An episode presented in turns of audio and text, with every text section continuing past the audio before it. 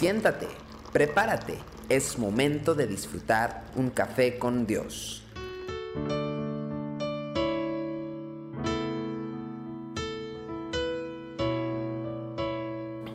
¿Qué tal? ¿Cómo están? Mi nombre es Santiago Guadarrama y estamos sirviendo aquí a Dios en Centro Cristiano Yautepec.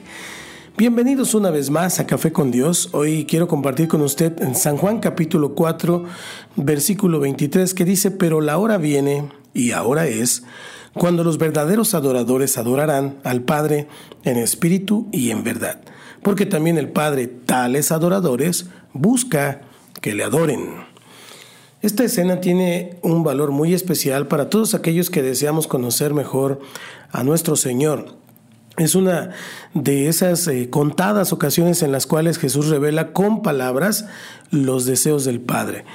No podemos dejar de sentirnos un poquito fuera de contexto frente a esa revelación, porque en medio de una discusión acerca de las formas de la adoración, algo que absolutamente pues, es efímero, pero que no ha dejado de seducirnos una y otra vez al, al pueblo de Dios, Cristo introduce una frase que sorpresivamente nos lleva a considerar lo que es la esencia de la adoración. Uno de los aspectos de esta declaración tan importante del Señor salta a la vista inmediatamente. Existen dos clases de adoradores, los verdaderos y los falsos. No hace falta remarcar que si un adorador es falso, en realidad pues no es un adorador, sino alguien que asume el papel de adorador. Esto nos obliga a meditar en nuestras propias experiencias de adoración.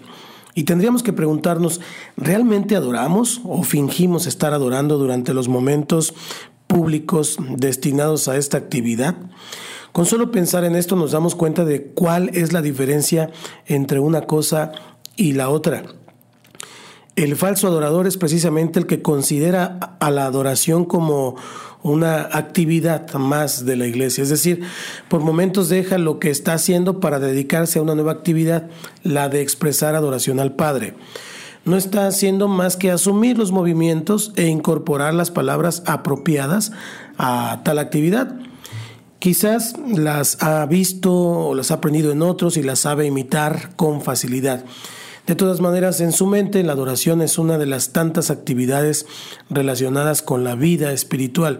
Cuando Cristo habla del verdadero adorador, no está describiendo las actividades de una persona, está haciendo referencia a lo que una persona es, no necesariamente a la actividad.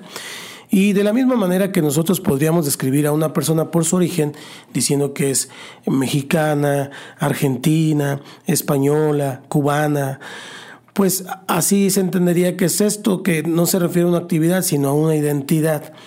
Cristo identifica a ciertas personas dentro del reino por el corazón que poseen, es decir, porque son verdaderos adoradores del Padre.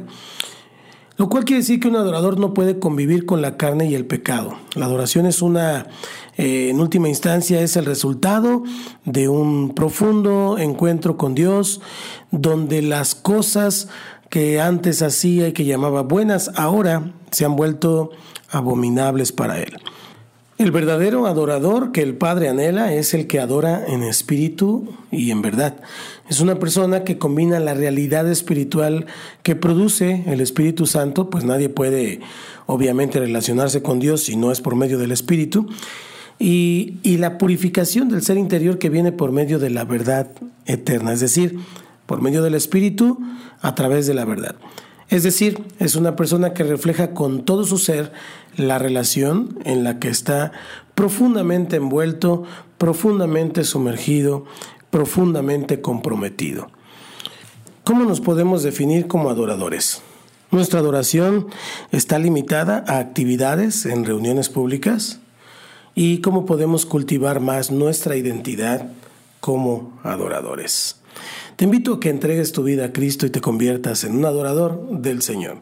Repite conmigo, Señor Jesús, hoy reconozco que soy pecador y que he vivido lejos de ti, pero quiero adorarte, quiero servirte con todo mi corazón. Por eso hoy me arrepiento de mis pecados, te abro mi corazón y te recibo como mi Señor y como mi Salvador. Entra en mi vida y hazme una nueva persona, la que tú quieres que yo sea, un adorador en espíritu y en verdad. Te doy muchas gracias en el nombre de Cristo Jesús. Amén.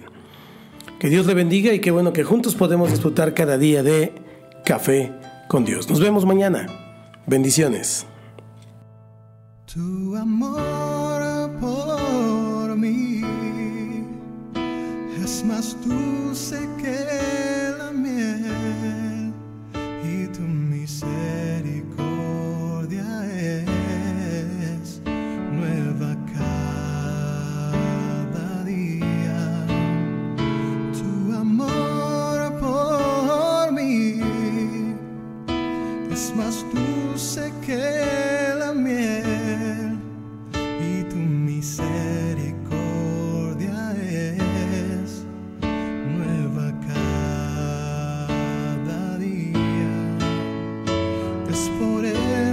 Que te alabo, es por eso que te sirvo, es por eso que te doy todo mi amor.